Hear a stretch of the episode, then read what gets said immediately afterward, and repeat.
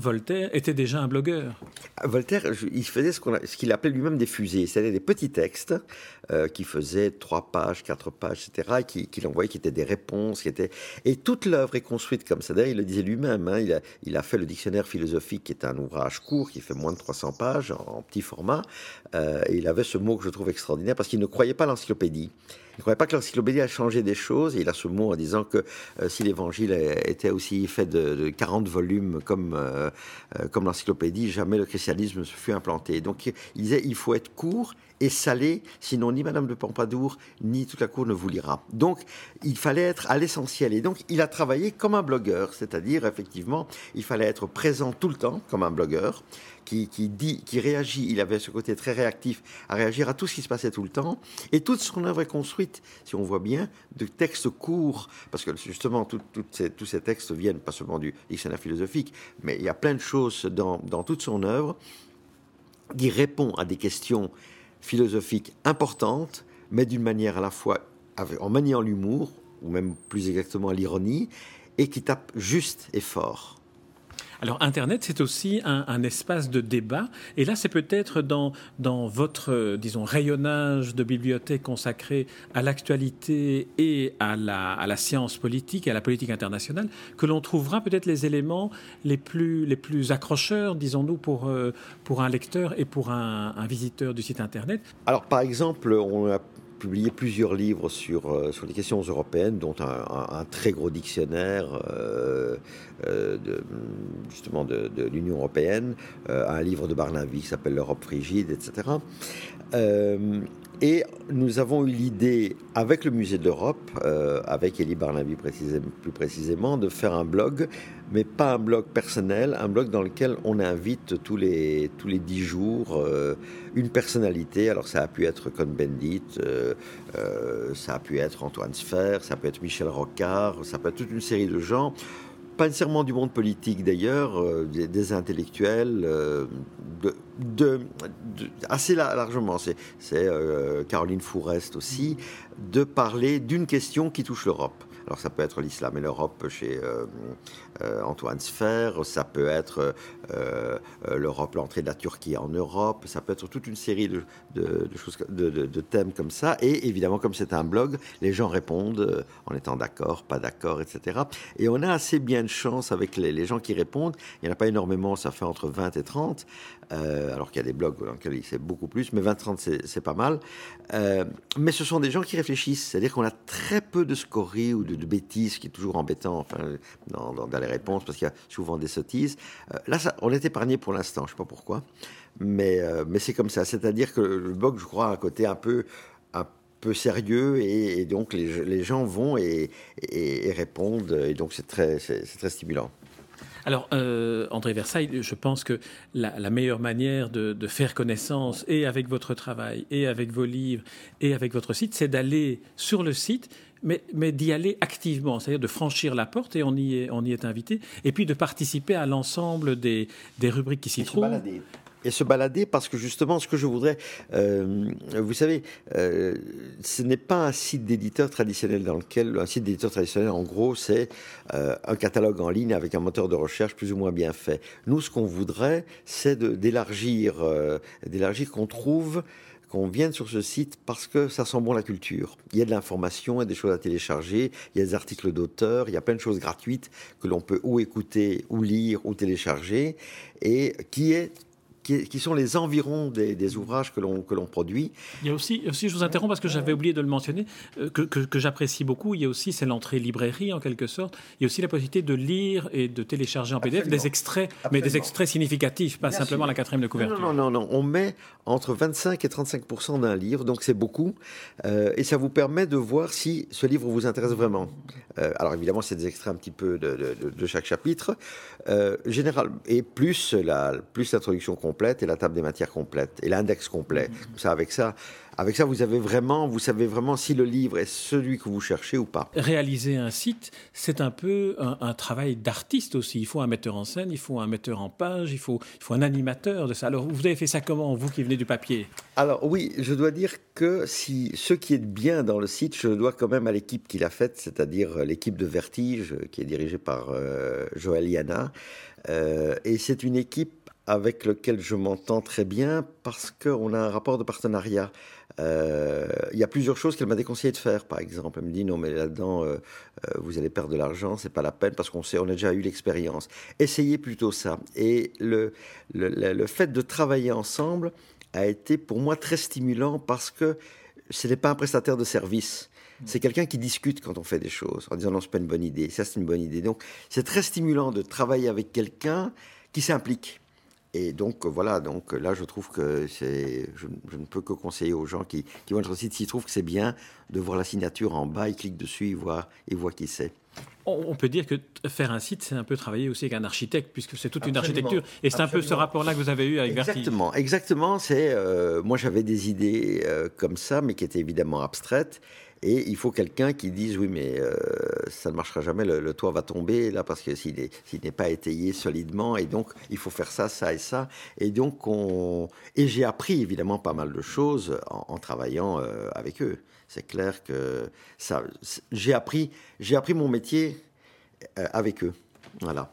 Comment, comment voyez-vous le, développement de cette partie-là, c'est-à-dire d'une forme de, de, nouveaux moyens, euh, de nouvelles radiophonies ou de nouvelles télévisions sur Internet? Ce qu'on essaye de faire, c'est d'une part, il y a la présentation du livre. Bon, disons que ça fait un peu la promotion.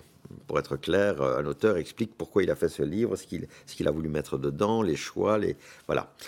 Euh, et puis alors, s'il y a des questions de débat, et alors on demande, on pose trois ou quatre questions à, l'auteur euh, qui, sont dans, le livre euh, et qui est en 5, 6, 7, 8 minutes, un auteur pose une question débattue, de controverse, qui est à l'intérieur de, son livre, comme il, aurait pu se faire euh, avec un journaliste comme avec vous. Par exemple, vous pourriez interroger à ce moment-là, vous ne dites pas ce que vous avez voulu faire dans le livre, vous dites, il y a, vous dites ça dans le livre, ça m'étonne, pourquoi, comment, etc. Donc, il y a des choses qui sont plus dynamiques et il y a environ maintenant une bonne cinquantaine de vidéos euh, sur, le, sur le site et que l'on fait voyager aussi. C'est aussi un moyen, bon, à part le fait de les mettre sur YouTube ou sur Euh, on, le fait, on, le fait voyager euh, dans des sites de, libraires ou d'autres personnes. C'est-à-dire que c'est aussi un moyen euh, si on, propose cela à un libraire, c'est pas bêtement de la publicité. C'est quelque chose, on, prétend vous. C'est un instrument de travail pour lui aussi. Un instrument de travail parce que effectivement, vous avez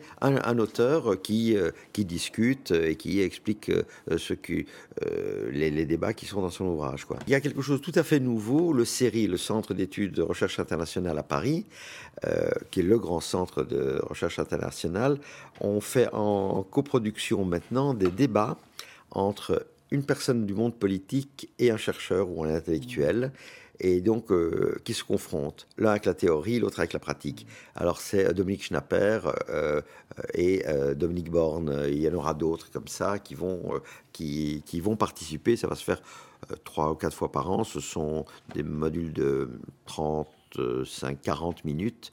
Euh, le premier, je crois, est plus long. Il fait presque 50 minutes. C'est une vraie émission de, comme une vraie émission de radio ou de télé, puisque c'est de la télé, puisque c'est en vidéo. Et là aussi, ce sont des partenariats. L'idée, encore une fois, c'est que un site soit un lieu de culture et pas simplement, quand on a besoin d'un renseignement, savoir si tel livre est sorti, euh, oui, à combien il est. Quoi. Alors, André Versailles, quand, quand on vous écoute et on vous écouterait pendant, pendant des heures, on n'a plus qu'une seule envie, c'est de se replonger dans ce que vous appeliez votre côté réactionnaire, mm. c'est-à-dire la culture, la culture, la culture.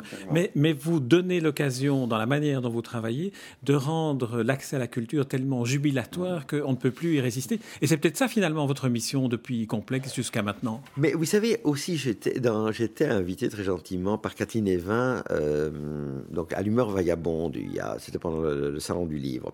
Et puis, elle était beaucoup plus en recul par rapport à Internet. Et puis je lui avais dit, mais vous savez, il y a même des gens au Japon, et non seulement Internet, c'est pas qu'un moyen, il va bouleverser même la littérature. On voit au Japon des gens qui écrivent pour le téléphone portable, ce qui l'a fait bondir. Mais vous vous rendez compte pour le téléphone portable Elle dit, c'est presque humiliant. Je sais plus ce qu'elle avait dit. J'ai dit, mais vous savez, c'est pas la première fois au XVIIIe siècle, on aurait dit qu'on aurait, on aurait trouvé une nouvelle forme de littérature qui est le feuilleton, ça aurait semblé insupportable. Or, le feuilleton est né parce qu'il y a eu la presse Girardin, et il n'y a pas que Dumas et Ponson du Terrail, il y a Balzac, il y a Hugo, il y aura Zola, c'est-à-dire qu'ils ont réfléchi dans des termes d'écriture qui sont absolument différents que ceux que nous avions au XVIIIe siècle, et c'est dû justement à un nouveau média. Donc je crois que c'est pour ça que je dis, il n'y a pas de raison d'imaginer que la culture Internet soit plus conne que les autres cultures. Et il n'y a pas d'exemple que je connaisse, en tout cas en histoire, qu'une nouvelle culture soit restée une culture de, base. On se rappelle ce qu'avait dit... Euh, Julien Grec à propos du poche, en disant que c'était vraiment des livres rabais. Et c'était des livres rabais, il n'y avait pas de doute. C'est parfois, il se cassait aussi, la colle ne tenait pas. Tout ça est vrai. Aujourd'hui, vous prenez le livre de poche, même pas nécessairement folio, mais le livre de poche. Vous prenez les classiques, Molière, Racine, Corneille. Je ne dis pas que c'est la Pléiade, mais c'est exceptionnellement bien fait. La meilleure édition que je connaisse de, de la religieuse portugaise, malheureusement a été épuisée, est en livre de poche Paris Floren et la religieuse portugaise, comme vous savez, ça fait 50 pages. Et c'est un livre de 250 pages. Donc c'est pire ou plus que la Pléiade. Et c'est du poche.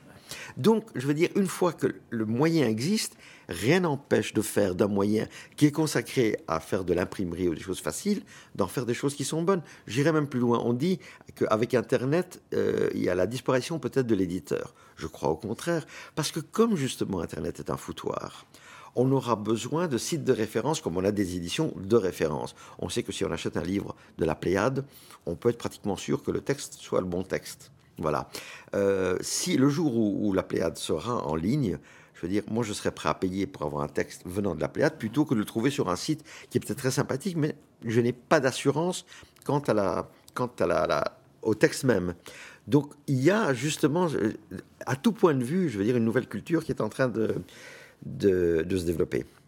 Alors André Versailles, vous êtes intarissable, donc je vais devoir clôturer, clôturer. Mais je ne clôturerai pas sans vous poser la question que je pose à tous les écrivains que je rencontre et à tous les éditeurs, tous les, tous les acteurs du livre que je rencontre en 2010, qui est l'année du 50e anniversaire de la mort d'Albert Camus. Et à chacun de mes, de mes interlocuteurs, je pose la question non pas de me faire un, un essai ou un développement sur Camus, mais quelle est la, première, la première image ou le premier, ou le premier souvenir qui vous vient à l'esprit quand on évoque Camus, la première émotion peut-être littéraire, ou théâtral, ou philosophique, ou éditorial Écoutez, c'est drôle de vous poser la question, mais bon, c'est un peu pour le point. Il y a deux phrases qui, me restent. Euh, c'est à un moment donné où, il parle de, notre monde. Et il a cette expression, il dit parce que c'est comme ça. Et j'ai trouvé ça, qui est une phrase apparemment banale, mais qui ne l'est pas du tout. C'est-à-dire qu'au-delà des raisonnements, de, de, tout ce qui est raisonnable, tout ce qu'on dit, euh, il y a des choses qui sont irréductibles parce que c'est comme ça. Et puis il y avait, et puis euh, il y a cette phrase que je trouve euh, terrible, mais qui, est aussi un guide. c'est, enfin, j'aime, j'aime chez lui ce côté solaire. J'aime l'homme qui admire. C'est vrai que c'est un type qui est beaucoup plus dans l'admiration que dans la critique, qui est beaucoup plus dans la vie que dans le papier. d'où son amour du théâtre. J'ai un jour j'ai, j'ai trouvé une lettre à Jean Negroni, qui est un acteur euh, important, qui a, joué, c'est une lettre qui était à, vendre, euh, euh, et, qui parlait, il y avait eu un, manifestement, Negroni avait subi un échec, ça n'avait pas marché, c'était un four, je sais plus quoi. Et puis lui, fait, il avait fait quelque chose de très très beau, parce qu'en une page, il lui expliquait l'importance de l'échec, parce qu'il n'y a pas de progression sans échec. Donc, c'est jamais agréable. Mais en même temps, c'est à partir de l'échec que l'on peut rebondir sur quelque chose d'autre. Et c'était une très belle leçon. Malheureusement, la lettre était vraiment très très chère, était au-delà de mes moyens, et mais c'était beau. Donc je l'ai lu euh, et je l'ai encore euh, un peu en tête, il y a quelques années, et je trouvais que je trouve que son rapport à la vie, voilà, c'est ça que je voulais dire. Le rapport de Camus à la vie, que ce soit dans l'amitié, dans l'amour aussi, bien évidemment, euh, dans le rapport avec la terre, mais pas dans le sens, la terre ne m'en passe pas ce que je veux dire, mais je veux dire le, fait d'être en, rapport avec les éléments et le soleil, etc., a quelque chose que je trouve de très vivifiant. Et ça, ça me plaît. Merci André Versailles. Merci à vous.